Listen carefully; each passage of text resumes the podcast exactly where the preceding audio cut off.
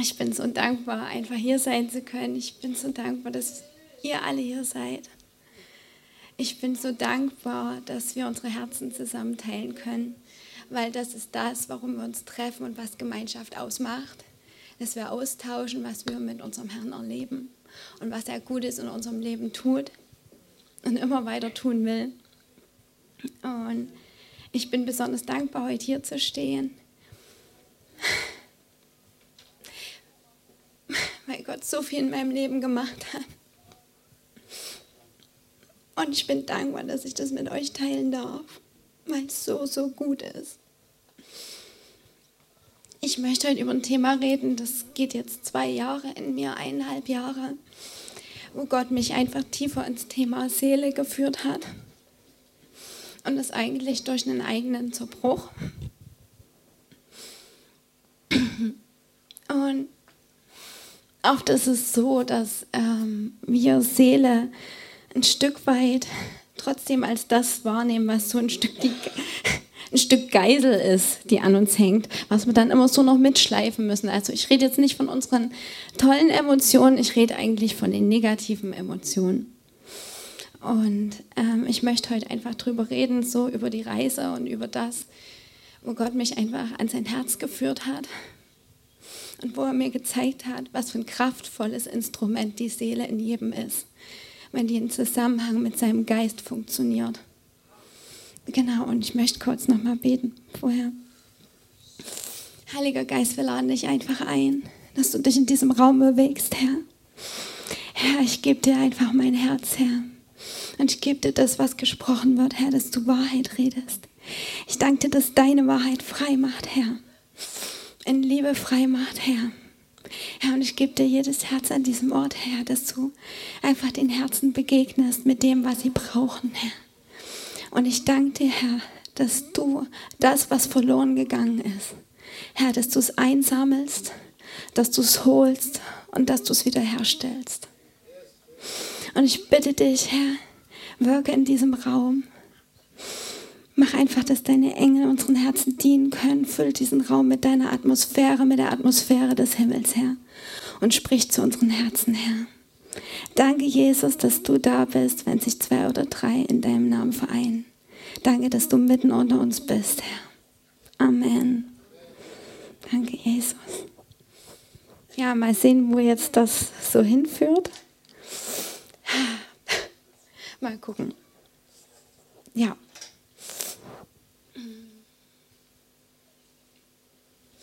Ich möchte ähm, euch ermutigen, dass wenn ihr vielleicht jetzt ein bisschen auch herausgefordert seid durch das, was ich sage, einfach das mit dem Heiligen Geist zu prüfen und auch im Nachgang das vielleicht einfach zu prüfen.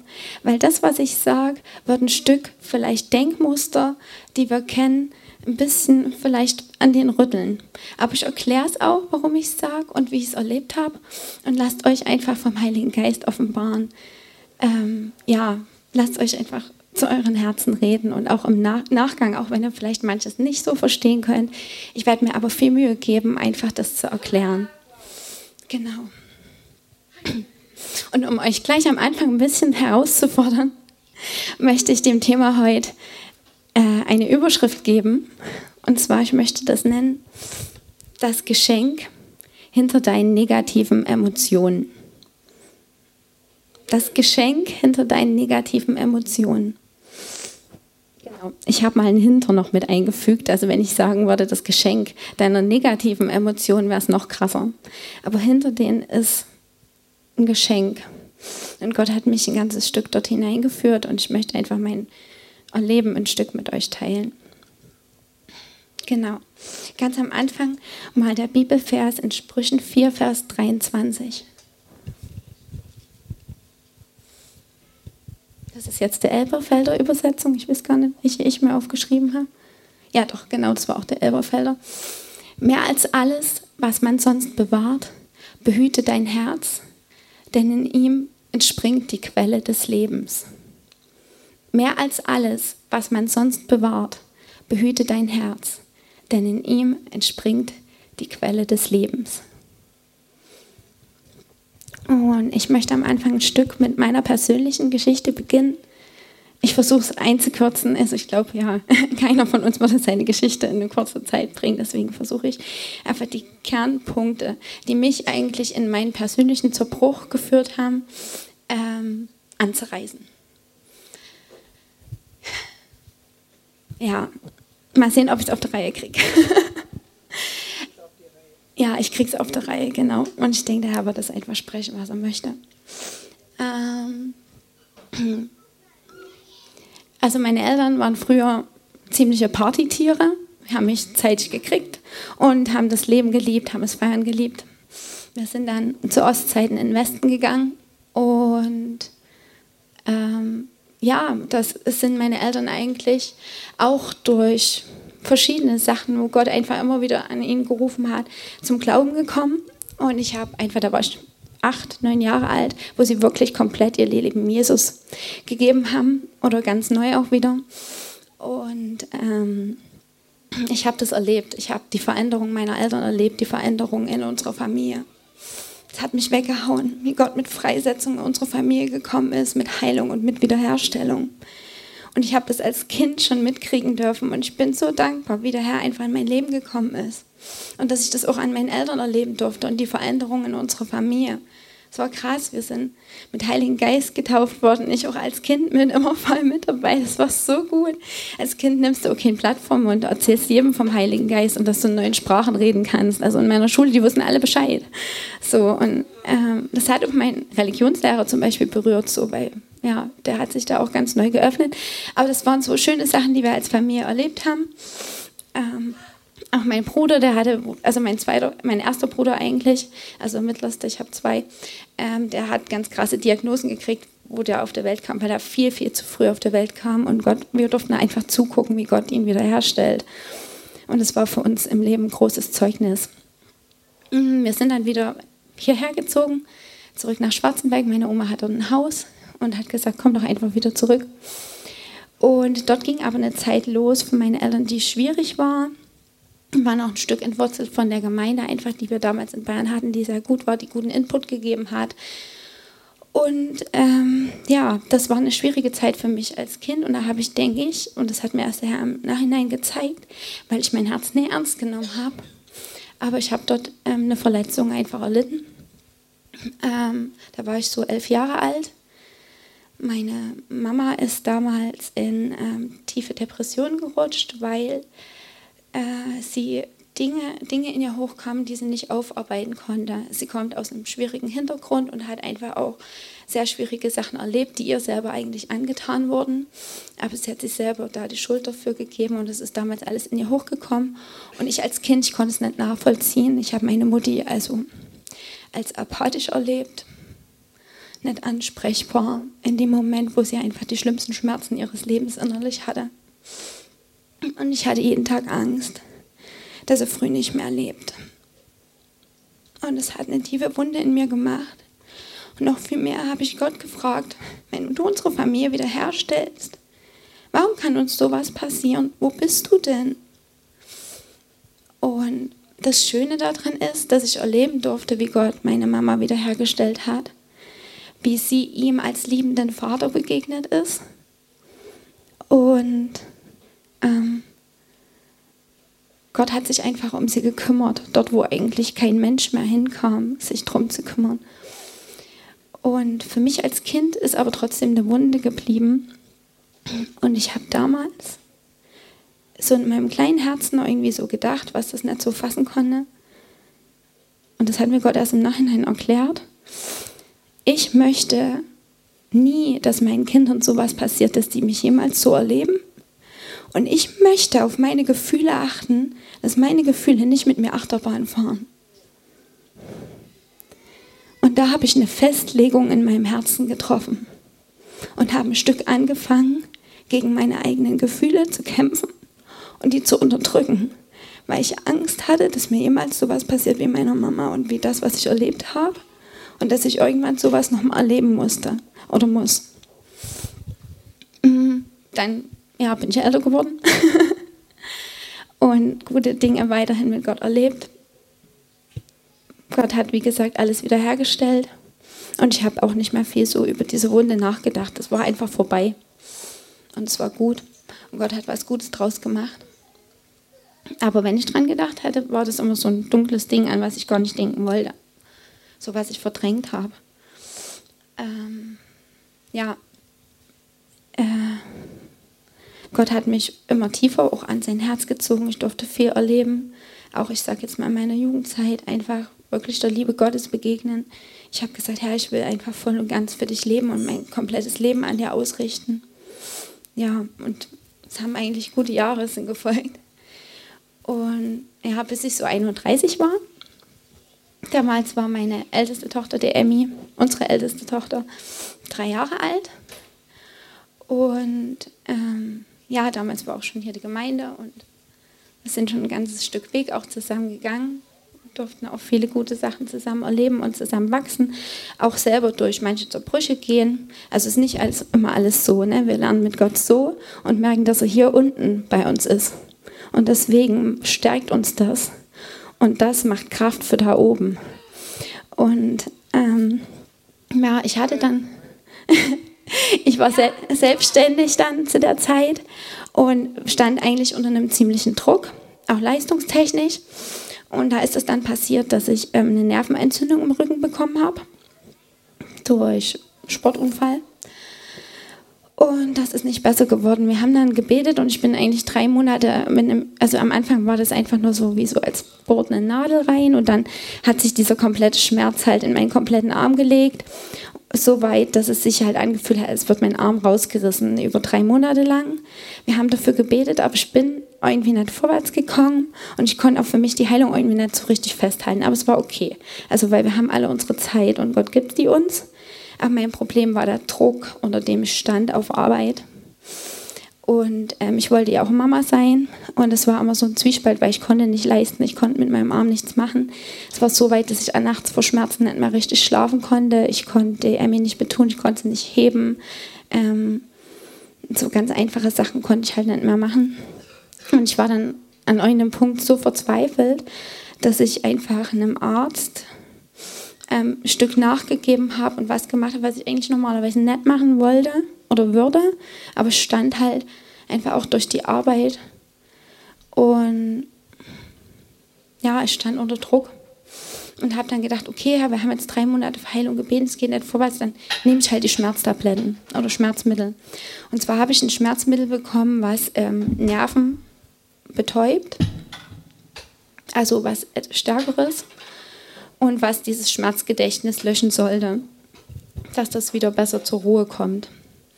Und ich wollte das nicht, eigentlich nicht nehmen, aber ja, ich habe dann gedacht, ach naja, dann nehme ich es mal kurz und dann ist wieder gut. So.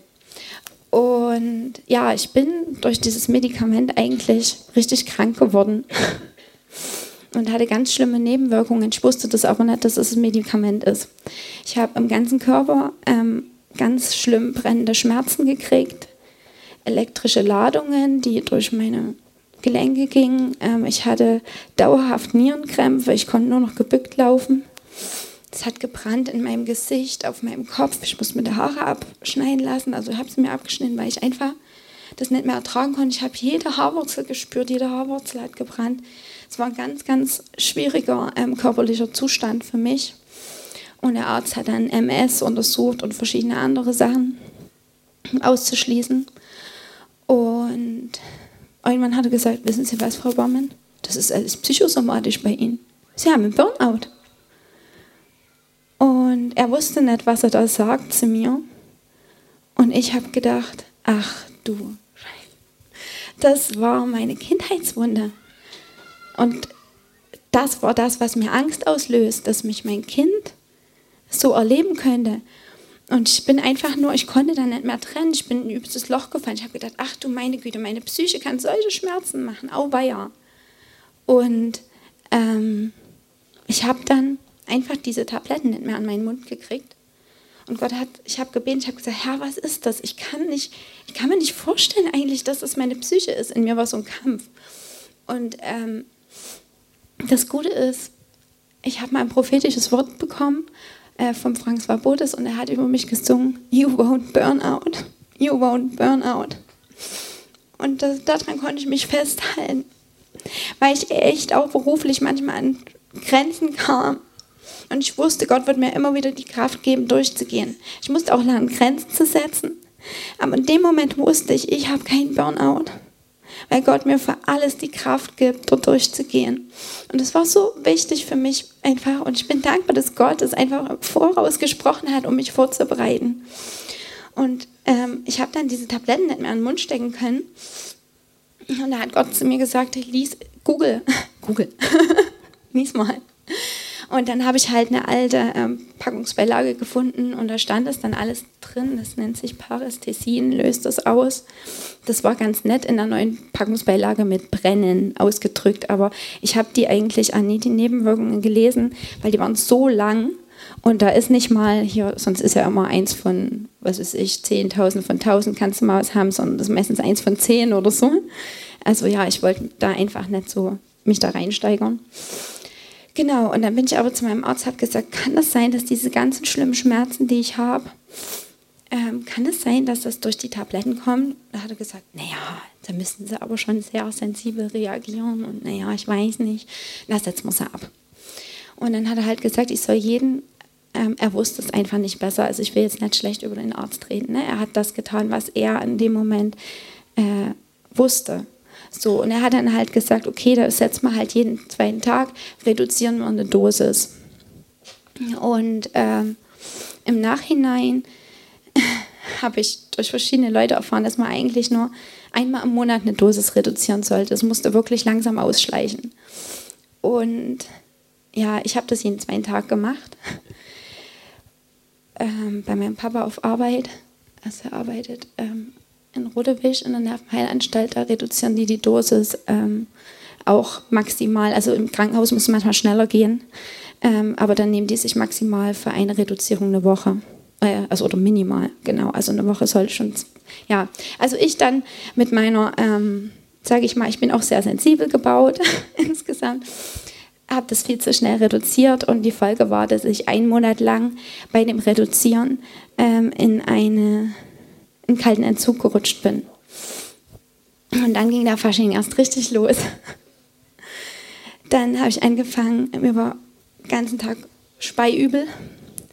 Ich habe angefangen, ähm, unkontrolliert zu zittern und zu schwitzen. Und ich konnte gar nicht mehr schlafen.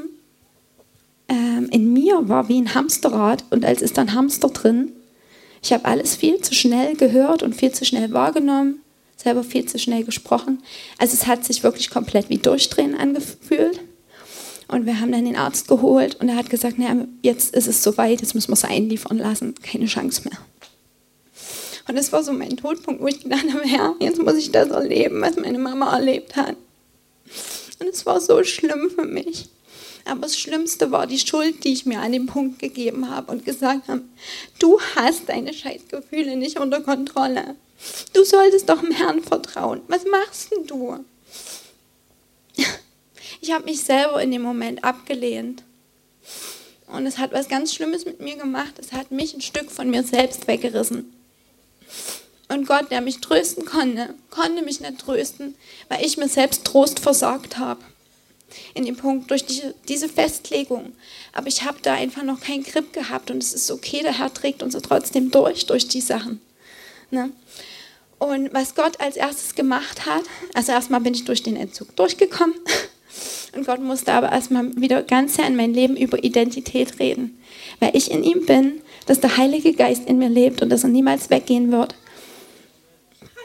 Wir sind versiegelt mit dem Heiligen Geist, steht im Epheser 2. Es war so wichtig für mich zu wissen, dass die Früchte des Geistes, Liebe, Freude, Sanftmut, Frieden, dass wir das die ganze Zeit in uns tragen. Und wir müssen nicht die ganze Zeit nach, nach, nach Gott rufen und sagen, komm, komm, komm, komm bitte, oder habe ich was falsch gemacht, dass du vielleicht jetzt nicht da bist. Jesus ist am Kreuz gestorben, damit wir sein Tempel sind und damit er für immer, wenn wir Ja zu ihm sagen, in uns wohnen kann. Und wenn wir Ja zum Heiligen Geist sagen und ihn einladen, nimmt er auch Wohnung in uns. Und ab da haben wir diesen Geist, der neu ist und wiederhergestellt ist und zu allem Zugriff hat, was im Himmel ist. Und das war für mich erstmal so die erste wichtigste Herzenslektion, Lektion, was Gott wiederhergestellt hat. Aber was ich zu dem Zeitpunkt nicht wusste, war dieser Bruch, den ich mit mir selbst erlebt habe, wo ich mich in meinem Schmerz abgelehnt habe. Und ähm, das ging dann, also 2014 habe ich das erlebt, da war ich 31 mit dem Entzug, mit dem Kalten. Und dann, ja, ist es gut geworden und also ich habe viel über Identität gelernt, so richtig in der Tiefe auch, wo ich weiß, okay, das kann mir niemand mehr nehmen, weil ich habe es erlebt so. Ist immer gut. Also auch wenn wir manchmal durch Sachen gehen, das kann dir keiner nehmen, was da, du dort erlebst. Und Gott baut dort einfach ein ganz, ganz tiefes Fundament. Und dann kam aber noch mal eine Zeit, wo Gott angefangen hat, dieses Stück Trauma, was in mir hängen geblieben ist, zu bearbeiten. Und es ging los durch einen Trigger. Und zwar ähm, hatte ich länger Blasenentzündung, das ist so bei mir immer mal wieder gekommen. Und da habe ich dann viermal Antibiotika gekriegt, was ja, ja, war halt dann so. Also wir haben was gebeten und ich bin da trotzdem nicht vorwärts gekommen. Und wenn es dann wirklich über zwei Monate geht, wo du also so richtig mit Schmerzen und Blut im Urin, das ist nicht schön. Also habe ich gesagt, okay, machen wir es halt mal so. Nehmen wir die Antibiotika. Ich habe auch schon Heilung erlebt, also das muss ich dazu sagen. Und bin dort aber dann auch in dem Punkt gerade nicht vorwärts gekommen und habe gesagt, okay, nehme ich. Und ähm, wo dann die vierte Antibiotika kam, weil das nicht so richtig gegriffen hat, äh, weil meine Blasen und die Bakterien paar Resistenzen entwickelt hatten, ähm, habe ich halt ein ziemlich starkes Zeug gekriegt und ich, war eigentlich alles cool, stehe früh so vor, äh, vom Fenster, war gut drauf, mache die Rollos auf, auf einmal läuft mir kalter Schweiß runter und ich fange übelst an zu zittern. Und in dem Moment hat es einfach nur was getriggert, was eine Erinnerung in mir war. So schnell konnte ich gar nicht denken. Und ich habe gedacht, ach du, jetzt geht das wieder los. Und in dem Moment hab, kam wieder alles, was ich erlebt habe, in mir hoch. Und ich habe mir die Schuld gegeben dafür, dass ich meine Ängste nicht unter Kontrolle habe. Und gedacht habe, wenn du das jetzt zulässt, das übermannt dich, dann bist du dran schuld, dass du dem Raum gibst. Und ab da ist ein ganz schwieriges halbes Jahr bei mir nochmal losgegangen. Ich bin nämlich nicht mehr aus der Angst rausgekommen. Und ich habe die ganze Zeit, ein ganzes halbes Jahr versucht, gegen mich zu kämpfen und diese Angst loszuwerden. Ich habe einen Herrn gebeten, ich habe gesagt, Herr, ich habe so oft erlebt, dass du mir Sachen einfach weggenommen hast. Nimm das weg. Nimm das weg, du kannst es doch wegnehmen. Du bist doch dafür ans Kreuz gegangen. Das muss ich doch nicht tragen. Es war aber da. Ich habe hab mir Bibelstellen genommen, die mich immer so getragen haben, wo ich einfach auch die Kraft erlebt habe, die das Wort hat. Und ich habe dort keinen Grip gekriegt umso mehr ich versucht habe, dagegen anzugehen, umso schlimmer ist das geworden. Und ich bin eigentlich die ganze Zeit wie in einer einzigen Panikattacke rumgerannt. Geschwitzt, geschwitzt, geschwitzt und gebetet und gedacht, Herr, habe mich auf den Boden gelegt, habe gedacht, okay, Herr, ich lasse alles los. Ich gebe dir alles, mach du, was du willst. Es ist nicht weggegangen. Und ich kann sagen, ich habe ein halbes Jahr alles probiert, was ich wusste, was ich mit Gott erlebt habe. Ich wusste, er war da. Ich wusste, ich bin nicht alleine. Aber ich habe dort einfach keinen Grip gekriegt. Und ja, das ging dann ein halbes Jahr, bis ich am absoluten Todpunkt war und habe gesagt, okay, Herr, was, was ist jetzt noch? Was können wir denn überhaupt noch tun? Und da hat Gott zu mir gesagt, du lässt dich jetzt von mir trösten. Ich nehme dich an. Und es ist Trauma, was du hast. Trauma radierst du nicht einfach nur aus sondern ich möchte jetzt, dass du dich hinsetzt mit mir und dass du alles das, was du nicht fertig gefühlt hast, fühlen darfst. Und ich lehne deine Gefühle nicht ab. Ich lehne deine negativen Emotionen nicht ab, sondern ich nehme dich arm, äh, in den Arm und tröste dich und halte dich. Und in dem Moment ist es wie aus meiner Brust rausgeplatzt, was ich die ganze Zeit unterdrückt habe. Und es ist wieder Leben in mein Herz gekommen. Und Gott hat gesagt, dein Herz soll wieder leben. Dein Herz soll fühlen dürfen. Und ich will dich einfach nur trösten. Und Gott hat zu mir gesagt, es ist okay, dass du Angst hattest. Es war schlimm, was du erlebt hast. Denkst du denn, ich lehne dich ab, wenn dir Schmerz zugefügt wird? bloß weil du Schmerz fühlst. Es war so kraftvoll für mich. Und ich habe das halt gemerkt, das kannst du dir nicht einreden. Das, meine Brust ist aufgeplatzt und in mich ist wieder Leben hineingekommen. Und das war so gut. Aber das war erst der Anfang einer neuen Geschichte, was Gott in meinem Leben gemacht hat. Und Gott hat mir einen Bibelvers gegeben zu dem Zeitpunkt. Und zwar ist es Markus 12, Vers 30. Und du sollst den Herrn, dein Gott, lieben aus deinem ganzen Herzen und aus deiner ganzen Seele, aus deinem ganzen Verstand und aus deiner ganzen Kraft. Und da habe ich es endlich verstanden. Ich habe Gott nur versucht, mit den guten Dingen, die ich hinkriege, zu lieben. Aber den Dreck, der einfach manchmal durch Verletzungen in uns mitschwingt, und wir haben die alle, die habe ich irgendwie versucht, selber besser zu machen. Weil ich gedacht habe, Gott lehnt das Negative ab in mir. Und das ist überhaupt nicht, was er will. Er will diese ganz, ganz tiefe Beziehung wo er uns in den Arm nimmt, wenn uns was zustößt und wo alles Platz hat, alle unsere Fragen und gerade die schwierigen Fragen. Er will einfach, dass wir unser ganzes Herz und unsere ganze Seele mit ihm teilen. Und das ist die tiefe Verbindung, in der wir wirklich mit ihm leben dürfen und sollen und in der wir auch heil sind und in der wir komplett geborgen sind. Wenn wir Teile in uns wegschämen, ist es, als lassen wir die unterwegs zurück das ist, als spaltet es die ab und als können die nicht mitkommen und nicht mit beim Herrn sein. Und erst wenn wir auch zugestehen, dass diese Teile Trost verdient haben, kann der Vater die trösten und kann wieder Trost hineinfließen. Und es ist so wichtig. Es ist nicht schlimm, dass wir manchmal nicht Trost verstehen können, weil wir in einem System dieser Welt aufwachsen, die das nicht kennt. Die Welt kennt den Heiler nicht. Also was macht sie? Schmerz wegdrücken, negative Emotionen wegdrücken. Bist du traurig, bist du zerbrochen, kriegst du eine Pille, weil du funktionierst nicht. Und wahrscheinlich musst du sie immer nehmen, weil irgendwie funktionierst du ja nicht richtig. Das ist das Einzige, was die Welt zum Teil oder zu einem großen Teil kennt, weil sie den Vater nicht kennt. Und Gott hat mir noch ein bisschen, ich bin dann ein halbes, eineinhalb Jahre, habe ich mich ein bisschen zurückgezogen, um über das, was ich erlebt habe, einfach mich mit Gott auszutauschen, weil das so funktioniert. Und es ging dann weiter, wenn einfach Gefühle in mir hochkamen, wo ich früher einfach drüber gegangen bin, hat Gott gesagt, nee Monique, du darfst die jetzt mal fühlen und jetzt gucken wir uns die mal zusammen an und als erstes lässt du dich jetzt mal trösten, weil du das fühlst. Ich lehne dich nicht ab.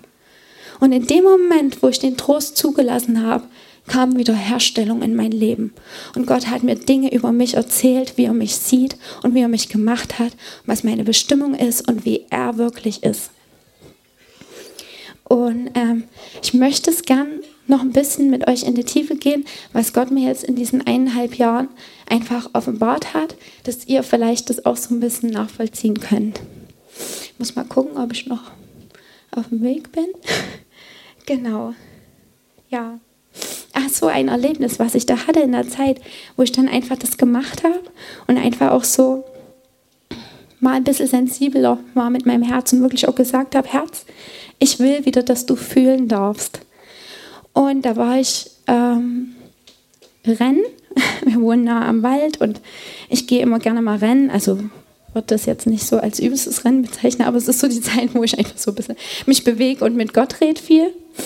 Und da kam auf einmal der Heilige Geist und hat gesagt so, oder der Vater hat in mein Herz geredet und hat gesagt, Monique, weißt du, dass du, ich wollte dich schon so oft richtig, richtig trösten und in den Arm nehmen. Aber weißt du, dass du Trost nicht zulassen konntest? Und dass dir teilweise ähm, die, die Verbindung dorthin fehlt. Und es war so krass, weil da, wo das Gott gesagt hat in mein Herz, wusste ich das, dass das so ist. Und ich habe das vorher aber nicht gemerkt. Wenn wir in einem Mangel leben, merken wir das teilweise nicht, weil es völlig normal ist, für uns da drin zu gehen. Bis Gott sagt, okay, jetzt ist es bereit, ich berühre das an deinem Herzen und ich will dir Neues zeigen. Und es war so schön. Ich bin dann so weitergerannt und dann hat Gott gesagt, ich zeige jetzt, wo das herkommt in deinem Leben. Und dann hat er zu mir gesagt, Monique, du hast eine Festlegung getroffen. Ganz zeitig, wo du noch klein warst. Und du hast gesagt, Trost ist nichts für mich. Und in dem Moment, wo das in mein Herz kam, wusste ich, ja, das stimmt. Das stimmt. Da hat mich Gott so an so ein paar Momenten erinnert, wo mich auch Menschen trösten wollten. Und zum Beispiel der Martin, das ist sowieso ein Papa, der nimmt einen manchmal in den Arm und dann, boom, wirst du umarmt. So, und dann stehst du dort und denkst so, okay, was mache ich jetzt? der lässt mich nicht mehr los. Das ist so gut, das ist ein Papa. Aber ich bin hart geworden wie ein Brett. Es ging bis zu einem bestimmten Punkt und mehr konnte ich nicht zulassen. Und es ist mir in dem Moment irgendwie klar geworden. Und da hat Gott mich halt zurückgeführt in, kind, in meine Kindheit. Und ich bin so ein übelster Schlurks und Schludrer. So ein bisschen. Also es ist okay. Darf ich sein. Ähm, und bin, ich bin ganz oft hingefallen. Und da bin ich mal wieder so als Kind gerannt in so einem langen Gang. Also ich kann mich auch genau daran erinnern. In dem Moment wusste ich einfach, also man trägt ja nicht ständig alle Erinnerungen wach, aber in dem Moment, wo Gott mir das gezeigt hat, wusste ich genau, dass das passiert ist, wie das aussah und wo das war. Bin in dem Gang lang gerannt und habe mich übelst gefreut über irgendwas. Und dann bin ich einfach nur volle Kanne hingefallen und habe meine Arme und mein, meine Knie aufgeschlagen. Und ich habe so geweint. Ich habe so sehr geweint und ich habe so sehr nach meinem Vati gerufen. Und ich weiß ganz genau, was ich in dem Moment gespürt habe. Das war nicht der Schmerz, der körperliche Schmerz, der mir wehgetan hat, sondern der Schmerz, dass wenn ich mich freue, dass mir so was Schlimmes passieren kann und in meine Freude auf einmal Schmerz kommt. Das habe ich als Kind nicht zusammengekriegt. Und ich weiß heute, weißt du, wir Kinder, Kinder sind noch relativ ungeprägt von der Welt und die nehmen Sachen viel klarer wahr. Und ich wusste in dem Moment, dass in meiner Freude Schmerz keine Bestimmung für mich ist. Und das war das, was mich traurig gemacht hat, warum ich so geschrien habe und warum ich getröstet werden wollte. Und mein Papi kam zu mir und hat mich hochgenommen und hat dann aber zu mir gesagt, ähm, Monique, steiger dich mal bitte nicht so in Sachen rein. Wenn du dich in Sachen reinsteigerst, dann werden die immer immer schlimmer. Und du übertreibst einfach. Und es hilft dir, wenn du anfängst, dich in Sachen nicht reinzusteigern. Und da habe ich gedacht, okay, es macht Sinn. Ich reiß mich jetzt mal ein bisschen zusammen. Und in dem Moment habe ich nicht den Trost erfahren, den ich gebraucht hätte, und habe die Entscheidung für mein Leben getroffen, ganz klein im Herzen. Das, das tust du nicht ausformulieren, aber es geht so in dich rein und es ist eine Festlegung, die macht dein Herz zu. Und mein Herz hat gesagt, Trost ist nichts für mich. Ich mache das anders ich mache das anders, ich tue es einfach nicht an mich ranlassen. So und steigere mich da nicht so rein. Und das Krasse in dem Zusammenhang hat Gott es so wieder in mir aufgebrochen, ich konnte drüber weinen, was dem Mädchen da passiert ist. Aber Gott hat mich auch in Heilung zu meinem Papa geführt, also meinem irdischen Papi, und hat mir gezeigt, was sein Herz war. Und er hat mir gezeigt, dass er diesen Trost auch nie erlebt hat und nicht kennt. Der hatte einen unheimlichen harten Vater, der seinem kleinen Herzen so viel abverlangt hat und so hart war und so viel kaputt gemacht hat. Und mein Vati hat mir versucht, seine einzige Überlebensstrategie weiterzugeben. Das, was er kannte, hat er versucht mir weiterzugeben, um mich von Schmerz zu bewahren. Aber es war nicht das, was Gott eigentlich für uns will und was er hat. Gott hat Liebe für uns, vollkommene Liebe und Annahme und Trost. Und es ist okay. Und das Krasse ist, ich hatte jetzt vor kurzem ein Gespräch mit meinem Vati. Und er hat mir genau das Gleiche erzählt. Also jetzt nicht das Erlebnis, aber dass Gott ihm gezeigt hat, dass Gott ihn trösten will. Und es war so krass von meinem Vati zu hören, weil der war eher einer, der gesagt hat, ah, ich bin verletzt und gehe hier durch und so, so kraftvoll immer irgendwie. Und ja, also es war für mich eine ganz krasse Sache, dass Gott es so parallel bei uns irgendwie bearbeitet hat. Der Herr ist gut und er bringt wieder Herstellung in Familien. Und ich habe gemerkt, ich habe echt einigen Schmerz in mir gehabt, auch wenn ich trotzdem gute Familienverhältnisse hatte. Meine Eltern kommen aus sehr zerbrochenen Häusern und haben einiges mitgeschleppt, was sie auch selber aufarbeiten mussten. Aber da war so viel, wo ich mein Herz nicht ernst genommen habe. Aber Gott nimmt unsere Herzen ernst. Und wir dürfen lernen, das auch zu machen. Genau. Ähm, ich habe noch eine Grafik vorbereitet. Äh, Luki, kannst du schon mal die anwerfen? Ist einfach, um das ein bisschen besser zu erklären, was Gott mir gezeigt hat. Und das war total schön.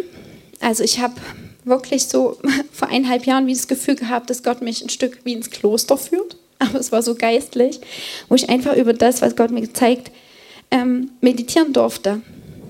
Und habe dann angefangen aufzuschreiben, was Gott mir zeigt.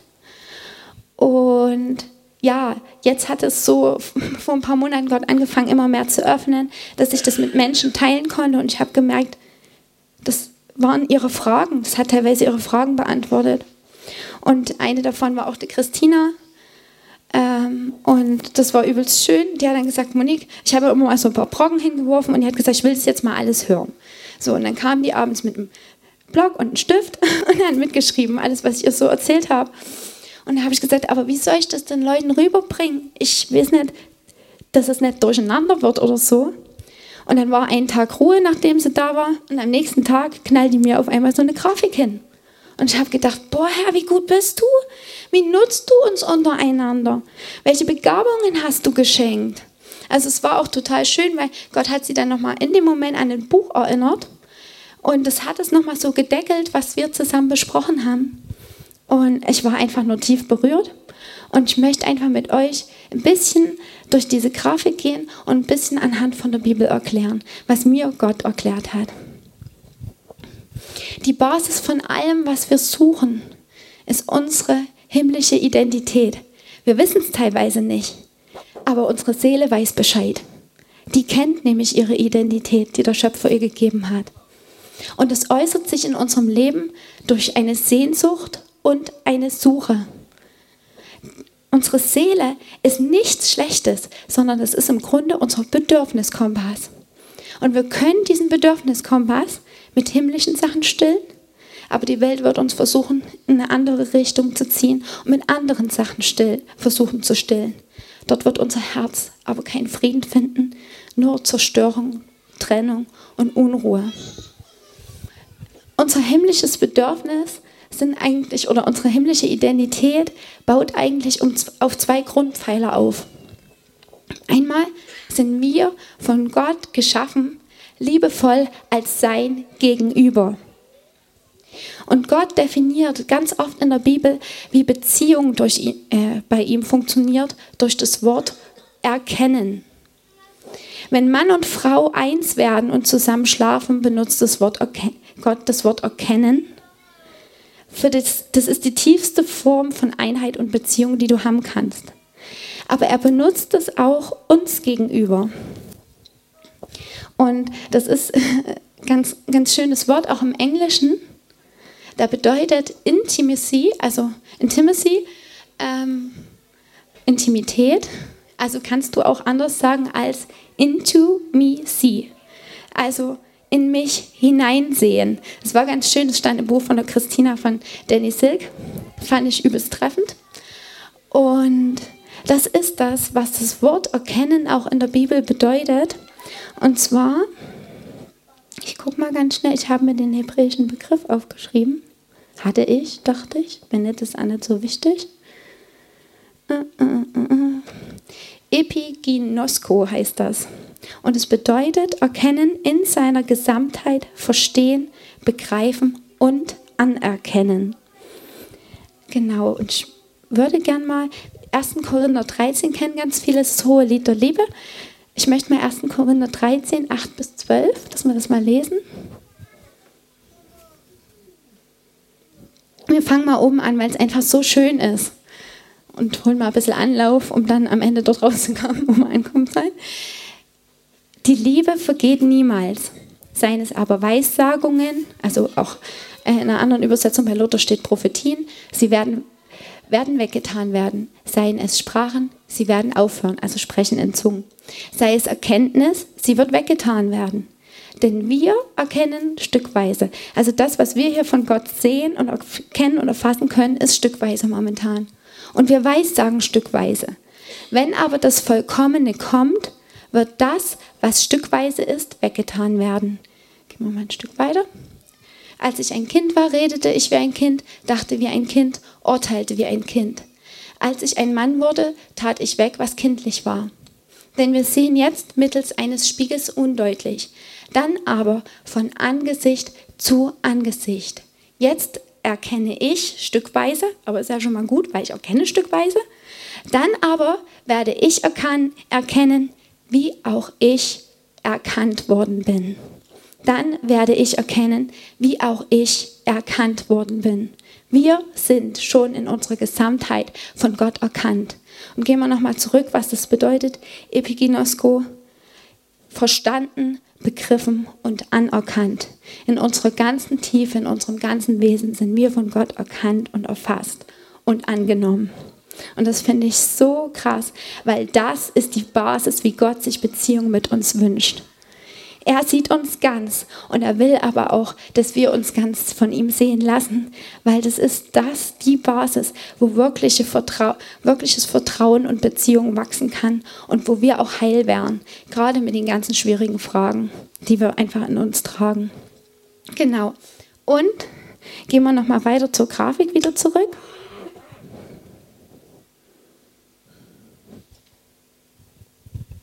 Gott ist Liebe. Im 1. Johannes 4,16 steht, Gott ist Liebe. Luki, kannst du noch mal ganz kurz äh, 1. Johannes 4,16 machen? Und wir haben erkannt und geglaubt die Liebe, die Gott zu uns hat. Gott ist Liebe und wer in der Liebe bleibt, bleibt in Gott und bleibt in ihm. Das Wort, was da steht in Hebräischen, ist die Agape-Liebe. Das haben vielleicht auch einige von euch gehört. Das ist die vollkommene Liebe. Agape bedeutet Liebe, die dir gibt, ohne dass du etwas geben musst. Agape-Liebe ist die Liebe, die bedingungslos ist. Also können wir dort einsetzen, Gott ist bedingungslose Liebe. Gott ist vollkommene Liebe. So, jetzt hat Gott uns ja, wenn wir zur Grafik nochmal zurückgehen, in seinem Bilde geschaffen. 1. Mose steht das ganz am Anfang. Wir sind geschaffen in Gottes Bilde. Also jeder von uns repräsentiert ein Stück Gottes. Das ist so krass, schon allein wenn wir das erfassen, dann sehen wir, wenn wir uns angucken, hier jeden neben dir ist ein Stück von Gott, was leuchtet, was dich anstrahlt und was leben soll. Das ist so krass. Das ist unglaublich. Und wenn wir anfangen, uns gegenseitig zu verstehen und zu sehen, wird diese Kraft Gottes in uns leuchten. Das ist so krass. Und wir sind sein Ebenbild. Wir sind das Ebenbild von vollkommener Liebe. Und das ist unsere Identität, in der wir gemacht sind. Und diese zwei Sachen, das Gegenüber, was in tiefer Verbindung erkannt mit Gott stehen soll, geschaffen in vollkommener Liebe, sind wir geschaffen, um in tiefer, intimer, intimer Verbundenheit mit Gott und vollkommener Liebe zu sein. Und das ist das, warum Gott uns gemacht hat und was sein Plan für unser Leben ist und auch war. So, und jetzt ist was passiert, der Bruch. Zum Sündenfall im Paradies ist das, oder der Feind hat es versucht, ein Stück zu zerstören. Wenn wir ein bisschen hochscrollen, genau, ist dadurch der Schmerz in die Welt gekommen. Vom Baum wurde gegessen, der Erkenntnis von Gut und Böse. Und der Schmerz, der in die Welt gekommen ist, ist die Folge vom Sündenfall. Durch den Schmerz nehmen wir die Erkenntnis von Gut und Böse wahr. Das äußert sich bei uns im Leben auf zwei Ebenen. Einmal in der Seele, durch seelischen Schmerz, negative Emotionen. Das war nicht für uns gedacht. Das ist nur die Erkenntnis von Gut und Böse durch den Sündenfall. Und interessanterweise, Gott ist ja wie, wie ein Architekt. Also unsere Welt funktioniert ja mit Gesetzen, auf die er alles aufgebaut hat. Und interessanterweise funktioniert unser Körper genauso wie unsere Seele. Der reagiert auf den Bruch dieser Welt mit Schmerz und mit Krankheit. Körper reagiert mit Schmerz und Seele reagiert mit Schmerz. Das Interessante ist, wenn wir uns unser Bein brechen und wir haben Schmerzen und können nicht laufen, sagen wir zu unserem Bein, lauf jetzt? Verlangen wir unserem Bein ab zu laufen, wenn es Schmerz hat? Nee, weil das ist was, wir können es begreifen, wir können es sehen. Und wenn wir jetzt nicht sofort komplette Heilung und Wiederherstellung erfahren, geben wir unserem Bein Zeit zu heilen. Aber mit unserer Seele, wenn die Schmerz produziert, machen wir das und sagen, lauf doch, irgendwas mit dir stimmt nicht. Du fühlst Neid. Ach du meine Güte, was stimmt denn nicht mit dir? Du sollst doch laufen. Und dabei ist dieser Schmerz, den wir fühlen, einfach nur der Bruch, die Erkenntnis von Gut und Böse. Und noch viel, viel mehr, wenn wir auf unsere Seelenwunden einen Blick genau werfen, sehen wir eigentlich, dass wir immer eine Seelenwunde erleben, dort, wo keine vollkommene Liebe ist. Was uns an Anfang zurückführt. Denn wir sind im Bilde von vollkommener Liebe gemacht. Und das ist das, was uns ausfüllt. Und wenn wir hier auf dieser Welt, und das kriegt jeder mit, wir kriegen einfach unsere Datscher ab, dort nicht vollkommene Liebe erleben, sagt einfach nur unsere Seele, aua, aua, und es tut sich meistens mit einem negativen Gefühl, einer negativen Emotion mischen, weil die ist verletzt. Und das ist so krass. Unsere Seele ist unser Bedürfniskompass, der einfach nur sagt, hier habe ich was erlitten, was, zu, was zurück muss in die vollkommene Liebe. Und das ist alles. Und das Krasse ist, wir haben Herrn in unserem Leben und Jesus kam, um das wiederherzustellen, diese Verbindung. Und wir dürfen es in vollkommene Liebe wieder zurückbringen. Und ich muss mal ganz kurz gucken, ob ich noch einen Bibelvers hatte, der mir da wichtig war in dem äh, Zusammenhang. Nö, wir können weitermachen. Gehen wir noch mal ein bisschen weiter runter. Genau. So, jetzt geht Schmerz können wir kurz noch ein bisschen mit da lassen. Genau, jetzt geht das los. Wir haben zwei Möglichkeiten, wie wir was kompensieren, wenn unsere Seele was sagt. Adam und die Welt stehen für den Bruch, der im Paradies passiert ist. Und wisst ihr noch vielleicht, wie Adam reagiert hat? Das steht im 1. Mose 3, 7, Vers 10. Müssen Sie jetzt nicht gleich lesen, weil das sprengt vielleicht dann einfach alles so ein bisschen. Aber wenn ihr es nachlesen wollt, ich würde es auch so machen, ich tue die Bibelstellen nochmal aufschreiben zur Grafik und würde das dann einfach, wenn es okay ist, hochladen. Ähm, für die, die sich nochmal tiefer damit beschäftigen wollen. Genau. Da steht, wie Adam reagiert hat nach dem Sündenfall, nachdem sie die verbotene Frucht gegessen haben. Adam ist weggelaufen, er hat sich versteckt. Adam ist in Scham gegangen. Das war seine Reaktion auf die Wahrnehmung dieses Bruches und dieser Erkenntnis von Gut und Böse. Er hat sich vor Gott versteckt und verborgen. Und es war nicht Gott, der sich abgewendet hat, interessanterweise, sondern Adam ist weggegangen und Gott hat ihn gesucht und Gott hat ihn gerufen. Und ich glaube, das war nicht so ein Adam, wo bist du? Sondern das war sein Herzensschrei. Das war der Herzensschrei Gottes, der sagt, Adam, wo bist du? Und Gott hat keine Ruhe gegeben, bis er ihn wieder zu sich zurückgeholt hat, seinen Menschen.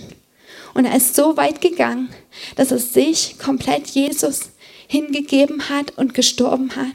Gestorben ist, damit wir wieder bei ihm sein können und damit wir unseren Schmerz nicht in Verstecken und Verbergen vor Gott führen müssen, sondern damit wir in die Annahme kommen können. In die komplette Annahme, in das Erkanntsein und dort zu Hause sein dürfen. Wir können ein bisschen hochscrollen.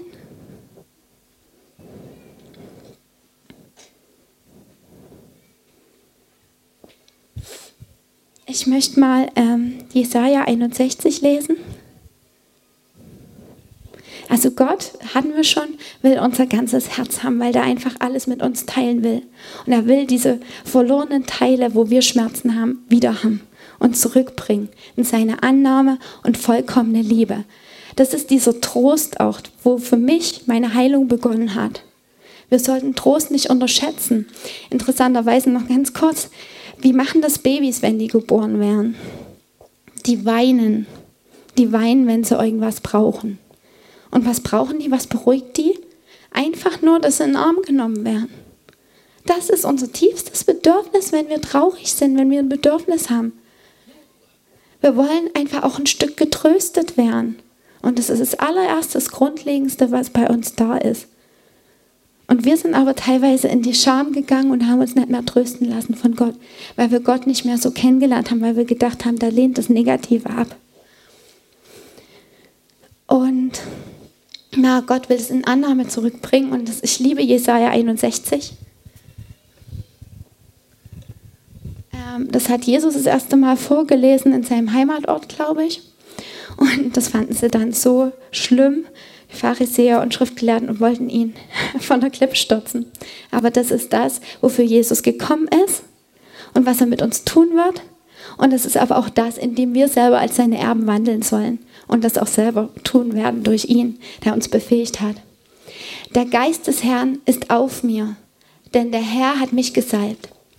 Er hat mich gesandt, den Elenden frohe Botschaft zu bringen, zu verbinden, die gebrochenen Herzens sind, Freilassung auszurufen den Gefangenen und Öffnung des Kerkers den Gebundenen, auszurufen das Gnadenjahr des Herrn. Und jetzt, ich liebe das. Und den Tag der Rache für uns und Gott zu trösten, alle Trauernden. Was ist Gottes Rache? Was ist Gottes Rache für einen Feind, der versucht hat, ihm die Menschen aus der Hand zu reißen? Zu trösten alle Trauernden, Wiederherstellung zu bringen, dort wo Raub passiert ist in dir und das wiederherzustellen. Und das hat mit Trost zu tun. Er will alle, die trauern, trösten. Und am Ende, wenn dir eine Verletzung passiert ist, wenn dort diese vollkommene Liebe, die Gott ja nur für uns hat und die die Welt nicht geben kann, nicht da war, dann ist das in erster Linie das, was du wieder brauchst. Weil vollkommene Liebe in Gott muss an diese Stelle kommen. Und Gott möchte das. Und das ist, ja, im, ähm, wir sind, glaube ich, Elberfelder, ja. Genau, in der Luther steht halt, Vergeltung Gottes ist zu trösten alle Trauernden. Lesen wir nochmal weiter, weil das einfach so schön ist.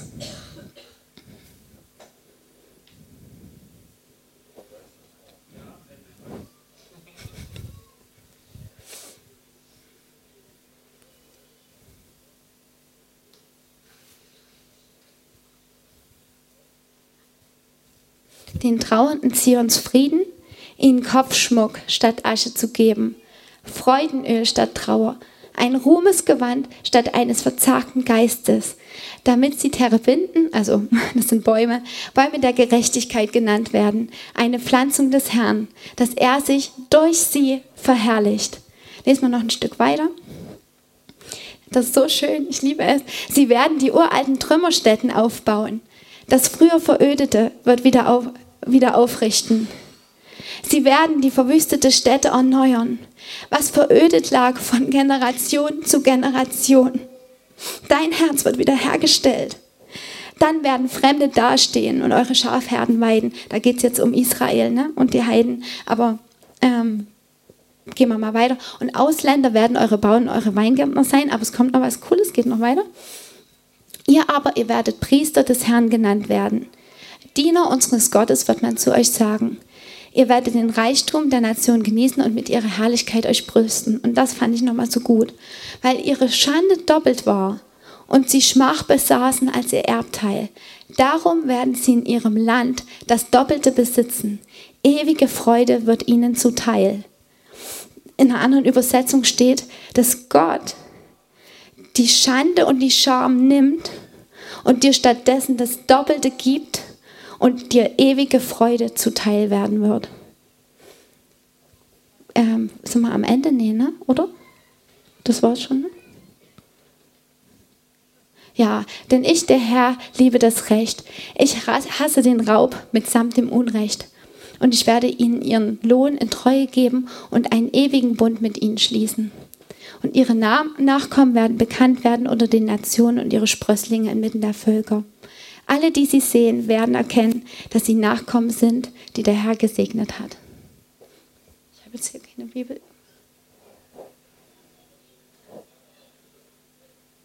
Ja, das geht noch weiter. Wer es lesen will, es ist einfach übelst gut. Das ist gut fürs Herz. Da steht auch was von der Braut einfach, die hergestellt wird und als das sieht uns der Herr. Aber ich denke, es wird einfach so klar, was Gott sagt. Seine Vergeltung ist die Trauernden zu trösten und das wiederherzustellen, was der Feind rauben wollte. Und das passiert in Annahme und in Trost. Das ist der Ausgangspunkt.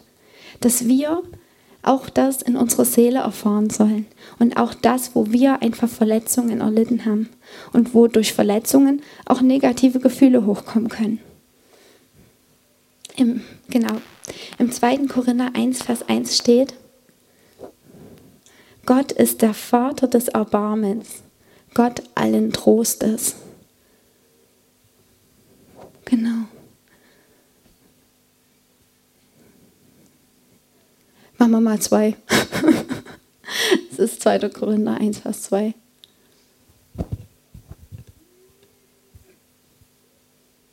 Genau. Na, nee, dann 1, Vers 3 vielleicht.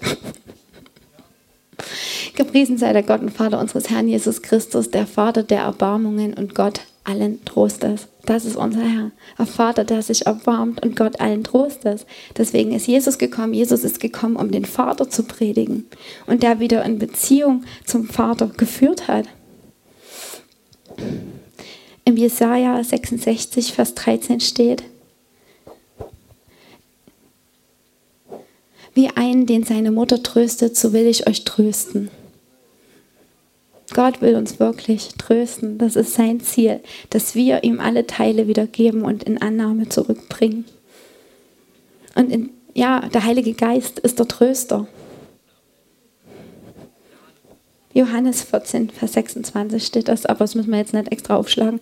Das sprengt den Rahmen. Also, wer es nachlesen will, und ich, wie gesagt, ich mache auch für die, die es interessiert, diese Grafik nochmal mit den Bibelstellen, die es einfach nochmal nachlesen wollen und vielleicht ein bisschen drüber meditieren. Genau. Ja, und wenn wir erkennen von Gott, dass er uns trösten will und wir uns selber auch Trost zusprechen dürfen wieder, dann kann der Heilige Geist, der der Tröster ist, den Jesus genau dafür gesendet hat, anfangen, Trost wieder in unseren Herzen aufzutun. Und das Leben wird einfach wieder hineinkommen und zurückfließen.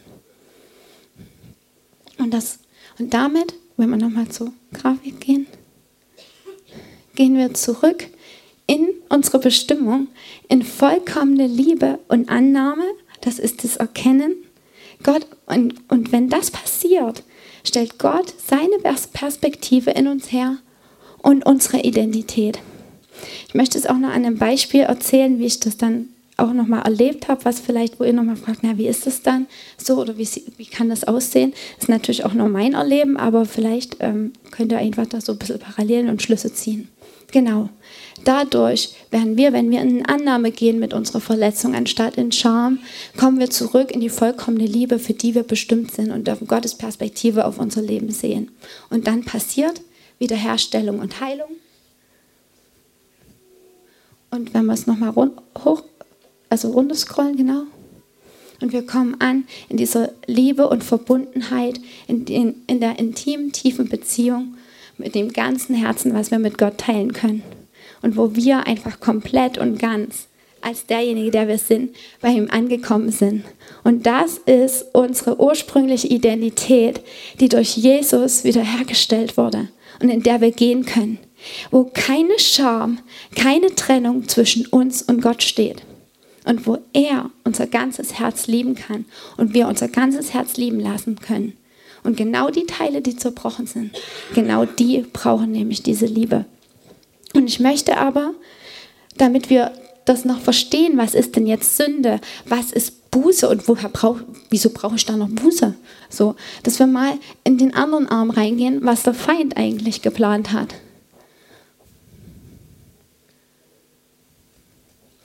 Wenn wir mit unserem Schmerz anstatt in Annahme in die Scham gehen und uns unsere Gefühle verstecken und verbergen, und uns selbst verstecken und verbergen, weil wir denken, wir sind nicht geliebt, wir sind nicht angenommen und gerade mit den Sachen, wo wir unfähig sind, sind wir nicht liebenswert, dann kann unser Bedürfnis an dem Punkt nicht wahrgenommen werden. Und unser Bedürfnis ist wirklich, wenn wir es runterbrechen, einfach nur, dass wir in dieser Verletzung, die wir erlebt haben, keine vollkommene Liebe, für die wir geboren sind, erlebt haben. Und dass uns das fehlt. Und die Welt wird uns das nicht geben können. Und deswegen, wenn wir dann in diese falsche Kompensation gehen durch Scham, kannst du ein bisschen hochscrollen, dann sehen wir es hinterm Boxen. Genau. Wir fallen dann, und das ist das, wie es uns die Welt lehrt, in eine falsche Kompensation, wenn das nicht geliebt werden kann. Dann entwickeln wir ein Waisenkindverhalten und äh, reagieren aus unserem Ego heraus. Und Ego ist eigentlich nur die verletzte Seele, die anfängt, sich selbst zu schützen und für sich selbst zu kämpfen, die nicht angenommen ist. Das ist, als lebst du als Waisenkind, was nicht geliebt ist. Dann holst du dir deinen Teil selber, du verletzt vielleicht andere. Oder es kann auch sein, Ego ist genauso jemand, wenn wir, wenn wir dort reinfallen und in Minderwertigkeit fallen und sagen, ich bin es doch sowieso nicht wert. Und das trennt uns von der Liebe, die Gott eigentlich an diesen Punkt geben wollte. Und dann fällen wir in dieser falschen Kompensation Entscheidungen, die sündig sind. Dass wir vielleicht anderen wehtun, dass wir, ja, dass wir in Zerstörung gehen. Und das ist das, was der Feind machen will auf der Seite, wenn wir in den, Scha in den Schambereich gehen. Wenn wir hochscrollen, resultiert das in Misstrauen und in Angst, in Ablehnung, Zerstörung und Trennung von Gott. Und das wollte der Feind bringen.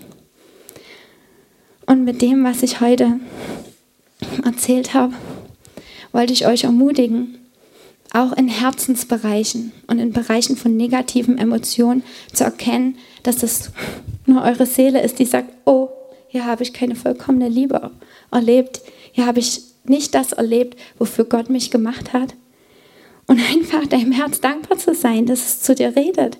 Gott hat es so genial gemacht. Und anstatt das wegzuschieben, dürfen wir den Mut haben und dürfen sagen, Herr, ich darf mit dem, was ich nicht kann, mit dem, wo ich verletzt bin, mit dem, wo ich andere nicht lieben kann, mit dem, wo ich neidisch bin auf einmal, mit dem darf ich zu dir kommen. Mit dem, wo ich Angst habe, wo ich da Verletzungen erlebt habe. Mit dem darf ich zu dir kommen und ich darf deine Annahme und deinen Trost zulassen. Und es war so krass, dieses einfache Ding, dass ich mit dieser Zerbrochenheit in Annahme gehen konnte, hat für mich den Weg der inneren Heilung aufgemacht. Weil das wiederhergestellt ist, die tiefe Verbindung, in der der Herr mit uns sein will. Es wird, wenn du in dieser tiefen Verbindung gehst, kein Gefühl mehr, keine Verletzung dich umhauen, weil du ab da alles mit Gott teilen kannst. Und er ab da seine Wahrheit in dein Herz redet und alles, was er für dich gedacht hat. Wenn du das machst, wirst du anstatt in Sünde zu gehen und in falsche Kompensation in Beziehung gehen und wirst Gott immer tiefer und tiefer, tiefer erkennen. Und die tiefsten Erkenntnisse sind eigentlich dort, wo wir Gott in unserer Unfähigkeit erkennen und seine Liebe erkennen dürfen. Und die heilt einfach alles im, erst, äh, im Johannes, oder ich muss nochmal gut, 1. Johannes 4, müssen wir nicht aufschlagen, ähm, ihr kennt es wahrscheinlich, die vollkommene Liebe treibt alle Furcht aus. Das ist so, so, so, so gut. Ab jetzt zählt jeder Bereich von dir. Jeder Bereich zählt für Gott. Und vor allem der, der noch seine vollkommene Liebe erfahren soll und der die Wiederherstellung braucht. Und dann kommt auch echte Buße und Umkehr, weil du einfach nur siehst, ei, ich habe es ja falsch kompensiert. Buße bedeutet einfach nur Umkehr. Ich gehe einen anderen Weg, weil ich jetzt geheilt bin und ich weiß jetzt, wo meine Heilung ist, am Herzen Gottes. Und ich darf dort als komplette Person vor ihm erscheinen und nicht mehr nur mit den Sachen, die ich auf der Reihe kriege. Und es hat mich so freigesetzt und ich bin dankbar, dass ihr zugehört habt so lange. so schön. Ähm, ja, oh, ich bin Gott so dankbar, dass er mein Herz gehalten hat in der Zeit. Und für alles, was er gegeben hat. Und ich habe damals in meinem Zerbruch gedacht, Herr, wenn das nicht gute Folgen hat für andere, dann weiß ich auch nicht. Du musst da irgendwas Gutes draus machen, sonst verstehe ich dich nicht mehr. Ich bin Gott so dankbar, dass er treu ist und dass er uns wiederherstellt. Und er macht, dass wir durch unsere tiefsten Zerbrüche seine Liebe kennenlernen und das Leben und seine Liebe zu anderen bringen können. Und ich weiß jetzt einfach, dass ich so viel Geduld auch habe mit Menschen, die zerbrochen sind, die sich nicht auf der Reihe kriegen. Weil der Herr das mit mir hat. Weil der Herr mich liebt. Da, dass er uns durch unser Herz sieht und nicht das, was von außen ist. Menschen sehen das, was von außen ist, aber Gott schaut das Herz an. Er definiert uns durch unser Herz. Er sieht die Verletzung und was das aus dir gemacht hat und er will einfach nur dir da drin begegnen. Ich möchte ganz kurz, offen und ehrlich was erzählen, wie ich dann diese Wiederherstellung, Trost und Liebe in verschiedenen anderen kleinen Bereichen erfahren habe. Und ich wäre jetzt richtig offen und ehrlich, weil ich weiß, dass Offenheit und Ehrlichkeit, wenn wir das teilen, so viel Kraft hat. Wenn Dinge ans Licht kommen und auf einmal merkst du im Licht, die sind gar nicht so schlimm. Und dann verlieren sie ihre Kraft, die sie im Dunkeln haben. Okkult bedeutet im Dunkeln und im Verborgenen. Nichts mehr bedeutet das. Der Feind wollte uns in Trennung führen. Und wir dürfen Dinge ans Licht bringen und in Liebe und in Annahme heilen lassen. Und ich habe das dann so in kleinen Bereichen jetzt im letzten eineinhalben Jahr durchgezogen dann, weil ich so, so kraftvoll einfach auch in großen Bereichen erlebt habe. Und ich hatte was in unserer Ehe, wo ich immer gedacht habe, ich kann Andi nicht mit ganzem Herzen lieben.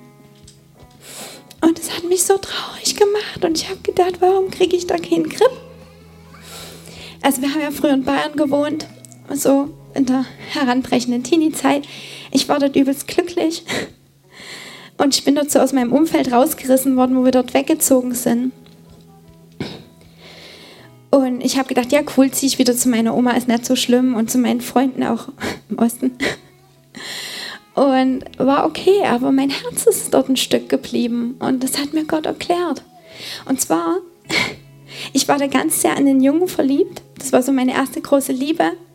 Und der hat gesagt, wo ich weggezogen bin, ich bring mich um, wenn du weggehst. So diese erste stürmische Liebe, ne? Kann ja stürmisch sein, wenn man das erste Mal so verliebt ist. Oh. Und mein Herz ist ein Stück bei ihm geblieben und bei ihm hängen geblieben. Und ich habe, ich weiß noch, vor unserer Hochzeit, ein paar Tage, habe ich von dem Junge geträumt. Also Hochzeit mit meinem Mann, mit dem Andi. habe ich nachts von dem Jungen geträumt. Und das war so, bevor wir um, also bevor wir so den äh, Umzugswagen geschlossen haben, hat mein Vater mich nochmal mit dem Fahrrad eine Runde fahren lassen und da habe ich so Abschied genommen von den ganzen Orten und Dingen, die ich mag. Und ich stand so an der Straße von dem Jungen und habe nochmal hochgeguckt. So, und dann bin ich gegangen. Und das habe ich seitdem 13 Jahre lang immer wieder geträumt. Und ich stand immer wieder an dieser Straße und habe dort hochgeguckt. Und er war nicht mehr da. Und es war für mich im Traum so schlimm. Und ich habe mich danach, wenn ich wach war, ich weiß nicht, ob ihr das kennt, wenn du träumst, sind Dinge so echt. Und ich habe mich so abgelehnt, weil ich gedacht habe, darfst du doch nicht mehr träumen. Erstens ist es total bekloppt, so eine Teenie-Liebe. Was ist denn mit dir los? Und zweitens, warum ist das da? Du liebst einen Andi. Das ist, als könnte der Teil einen Andi nicht lieben. Und ich habe die ganzen Jahre dann immer gesagt, ich darf da nicht dran denken und oh, gib den Gedanken keinen Raum.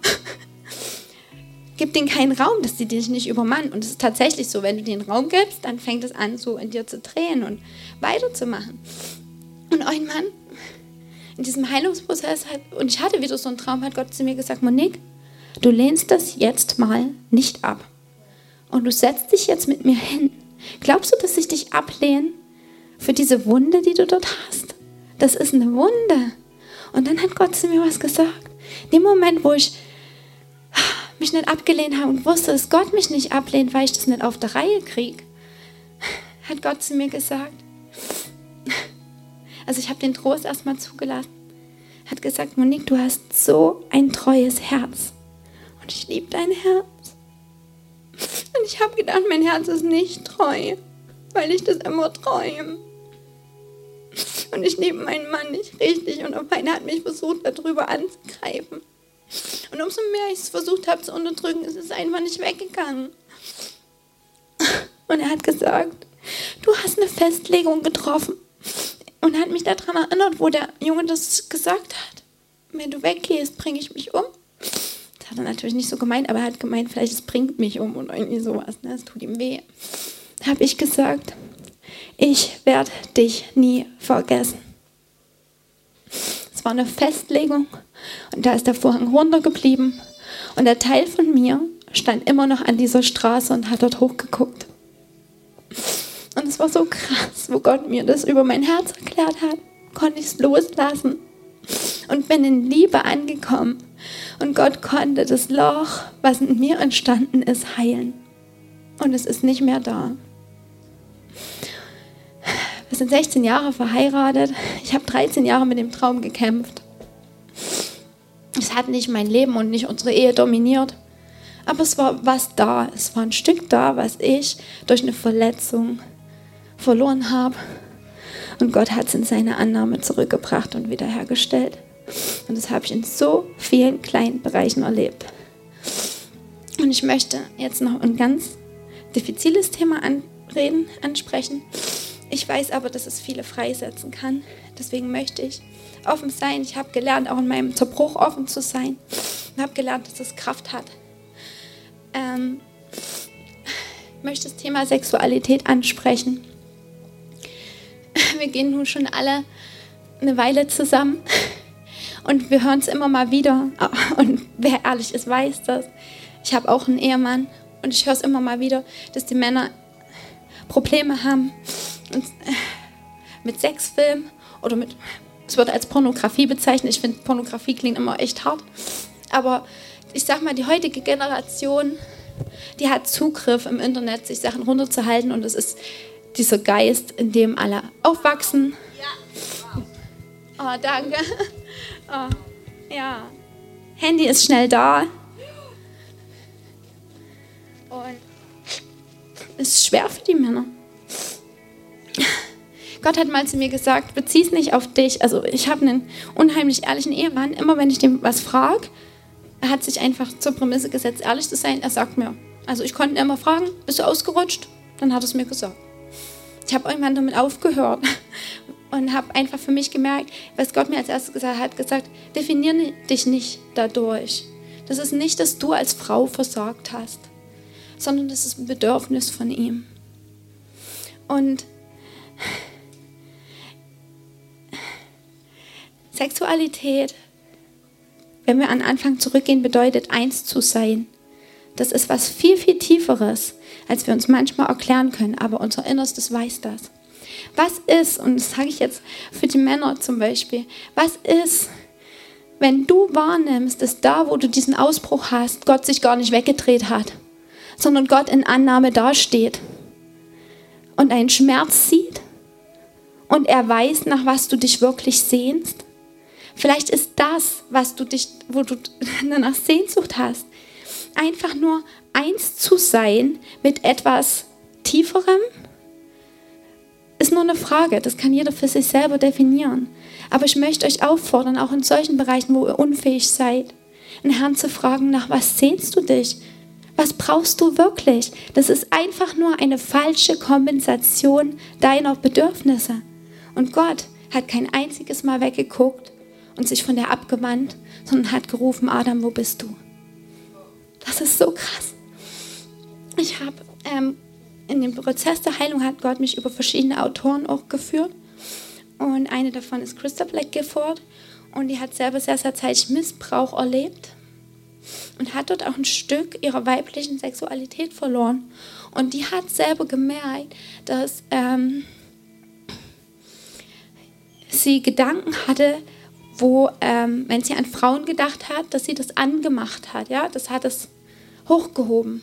So, und sie ähm, hat gesagt, sie ist eigentlich hetero, aber sie hat sich gehasst für diese Fantasien. Sie ist selber sehr aktiv, auch im Leib Christi, hat auch Lobpreislieder geschrieben, ist relativ bekannt, vielleicht jetzt hier im deutschen Umfeld. Also sie hat gedacht, wenn die Gemeinden das wüssten, was ich für Gedanken habe, wenn die das wüssten, was mir im Kopf rum. Und sie hat versucht, es wegzukriegen und es ist natürlich dadurch stärker geworden. Und dann hat Gott gesagt, kannst du das bitte in meine Annahme bringen? Ich lehne dich dafür nicht ab. Und ich werde jetzt erklären, warum das so ist. Und er hat es gesagt, du hast den Missbrauch erlebt. Du hast ein Stück Zugang zu deiner eigenen weiblichen Sexualität verloren. Und du suchst durch diese Vereinigung und den Gedanken an Vereinigung mit einer Frau zurück zu dir zu finden und zu deiner eigenen Sexualität. Was ist, wenn Leute, die denken, dass sie fürs andere Geschlecht offen sind, ich will das jetzt nicht verallgemeinern, ne? aber es kann sein, dass sie ein Stück Zugriff auf ihre eigene Sexualität und sich selbst verloren haben und die Annahme und versuchen das durch diese Vereinigung des Einswerden mit anderen zu finden. Und noch eine ganz krasse Behauptung, weil ich weiß, dass innere Heilung so wichtig ist und dass die Welt es braucht. Was ist, jetzt mal um in den ganz pervertierten Rahmen zu gehen, wenn Menschen, die Kinder missbrauchen, einen Bruch mit ihrem eigenen inneren Kind erlebt haben und versuchen zu dieser Unschuld, zu dieser Reinheit zurückzukommen und machen das auf die falsche Art und Weise und brauchen einfach nur den Heiler, der dieses wiederherstellt und in diesen Bruch vollkommene Liebe hineinbringt. Welche Dimension hat unsere Seele? Welche Kraft hat der Ruf unserer Seele, wenn der Heiler dort hineinkommt? Alles ist möglich. Und wir können in absoluter Wiederherstellung mit dem Herrn leben. Und das begeistert mich, weil ich das in den dunkelsten Stellen von mir erlebt habe und weiß, dass es wahr ist. Und ich weiß deswegen, dass nichts hoffnungslos ist und dass Gott ein Wiederhersteller ist und dass er es liebt, den Trauernden zu trösten und wiederherzustellen. Das ist sein Rache am Teufel, der versucht hat, uns aus seiner Hand zu nehmen. Und er holt uns wieder zurück, aber ganz. Genau. Das war das, was ich mit euch teilen wollte. Ich werde auf jeden Fall das mit Bibelstellen für die, die sich da ein bisschen selber Zeit dafür nehmen wollen, das nachlesen wollen, ähm, in irgendeiner Art und Weise entweder im Chat stellen, beziehungsweise haben wir auch was, wo wir einen Ordner in der Gemeinde haben, wo wir ähm, Daten hinterlegen. Da haben wir was über Geistestaufe, glaube ich, und ich weiß gar nicht, was wir noch alles haben, wo man so ein paar Bibelstellen nachlesen kann. Vielleicht legt man es dort rein und ihr könnt euch das dann einfach runterladen. Oder wer keinen Zugang dazu hat, kann auch auf mich zukommen. Genau. So, ich weiß nicht, wie es euch geht. Ich würde einfach gerne noch für uns alle beten. Ja. Und ähm, vielleicht nehmen wir uns, wir das einfach jetzt hier auch im Vaterhaus machen, einfach Zeit aufeinander zu beten. Also wenn du hast, auf dem Herzen hast, einfach für jemanden zu beten, mach das. Oder geh einfach in die Gegenwart Gottes, red mit ihm über alles. Und wenn jemand von Lobpreisleuten Lust hat, Lobpreis zu machen, ähm, ich würde jetzt erstmal noch eine ruhige Zeit nehmen, haben wir noch ein bisschen Konserve an, beten füreinander und wenn jemand Lust hat, Lobpreis zu machen, kann dann einfach auch dort einsteigen. Genau. Ja, auch wenn jemand jetzt noch einen Eindruck hat in dem Bereich. Ähm, nee, ich glaube, wir lassen es einfach mal laufen. Wir laden jetzt den Heiligen Geist erstmal ein. Einfach zu unseren Herzen zu reden. Genau. Danke, Herr, dass du uns wiederherstellst. Danke, Jesus, dass du dafür gestorben bist, Herr dass du alles dafür gegeben hast, uns wieder zurückzuholen, Herr. Uns von diesem Zerbruch der Welt zu heilen, Herr. Und du machst es, Herr. Du gibst Schönheit statt Asche. Du gibst unseren Herzen Schönheit statt Asche, Herr. Und ich möchte jetzt speziell einfach für die Herzen beten, die nicht mehr fühlen konnten und ihre Gefühle nicht zugelassen haben und unterdrückt haben. Herr, wir bringen jetzt einfach unsere Herzen vor dich, Herr, und legen ganz neu unsere Herzen nieder. Und Herr, wir machen uns jetzt auf für deinen Trost, Herr. Deinen Trost ganz neu lernen zu dürfen, was das bedeutet, unsere Herzen in Annahme und Trost und Geborgenheit wiederzufinden. Und ich spreche jetzt einfach im Namen Jesus. Leben in jedes Herz. Leben und Wiederherstellung in jeden Zerbruch.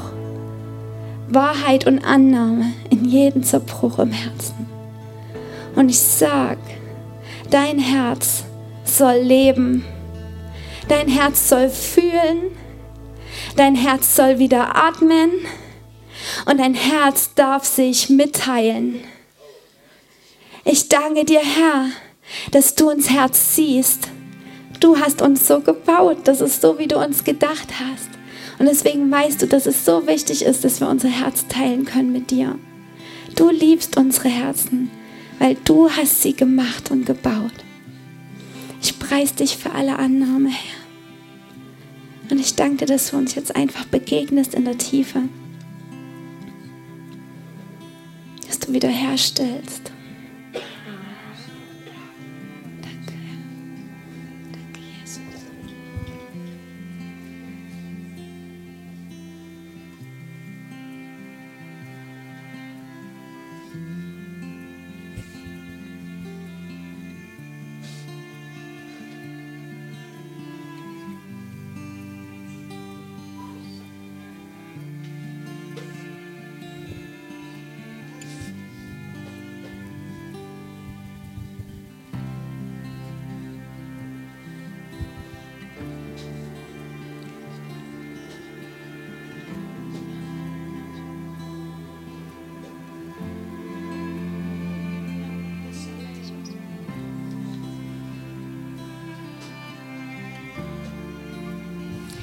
manchmal konnten wir unser eigenes Herz halt nicht so ernst nehmen, weil unsere Eltern, ihre Herzen wurden auch nicht ernst genommen. Und sie haben unsere, ihre eigenen Überlebensstrategien an uns weitergegeben. Und irgendwann haben wir gedacht, dass unser Herz keinen Raum hat und nicht wichtig ist und haben es verschlossen. Herr, ich bitte dich, Füll das wieder mit Leben, Herr. Ich danke dir, dass du für jeden die Antworten hast auf die Fragen, die er hat oder die er vielleicht gar nicht weiß, dass er sie hat. Vater, ich danke dir, dass wir dich wieder fragen dürfen, Herr. Und dass du uns lehrst, wie wichtig unsere Herzen sind, Herr. Und dass du unsere Herzen annimmst, Herr. Ich danke dir, Herr. Ich danke dir, Vater.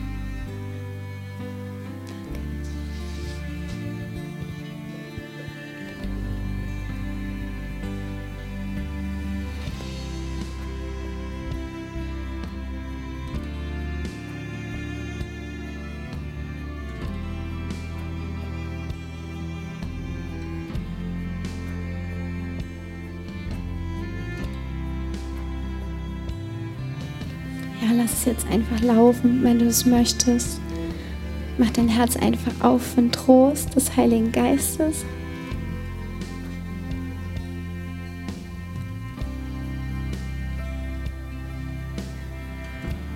Danke, Herr, dass ein neues Kapitel beginnt, Herr.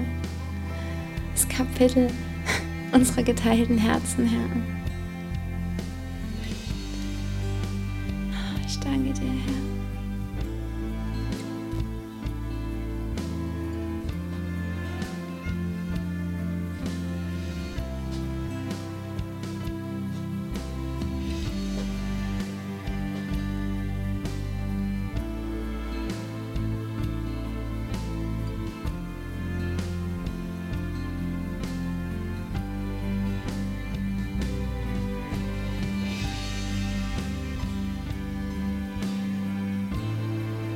Da war der eine verlorene Sohn, der sich sein Erbe auszahlen lassen hat und sag mal in der Welt alles rausgelassen hat und versucht hat zu schmecken.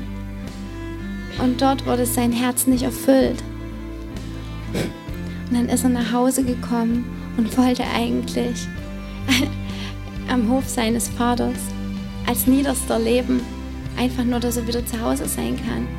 Und Gott hat ihn schon von beiden gesehen und ist ihm entgegengekommen und hat ihm seinen Ring wieder angelegt und ihm Herrschaft gegeben und seine Gewänder und hat für ihn ein großes Fest gefeiert. Aber das Krasse, was dort passiert ist, war der ältere Bruder, der gesagt hat, wieso feierst du ein Fest? Wieso feierst du ein Fest für den? Der ältere Bruder, der beim Vater geblieben ist war verletzt, weil er nicht wusste, dass er jede Frage seinem Vater stellen kann Und weil er auch nicht in Annahme gelebt hat, er hätte seinen Vater einfach um eine Feier bitten können und hätte feiern können. Und er hat selber auch nicht in Annahme gelebt und konnte deswegen die Liebe des Vaters, seines Vaters nicht empfangen. Und Gott sagt zu ihm, weißt du nicht, dass alles, was mein ist, auch dein ist. Du darfst mich jede Frage stellen. Du darfst von mir haben, was du dir wünschst, wenn dir es zum Guten dient. Alles, was meines ist, dein. Das ist die Beziehung, in der er uns hineinführen will.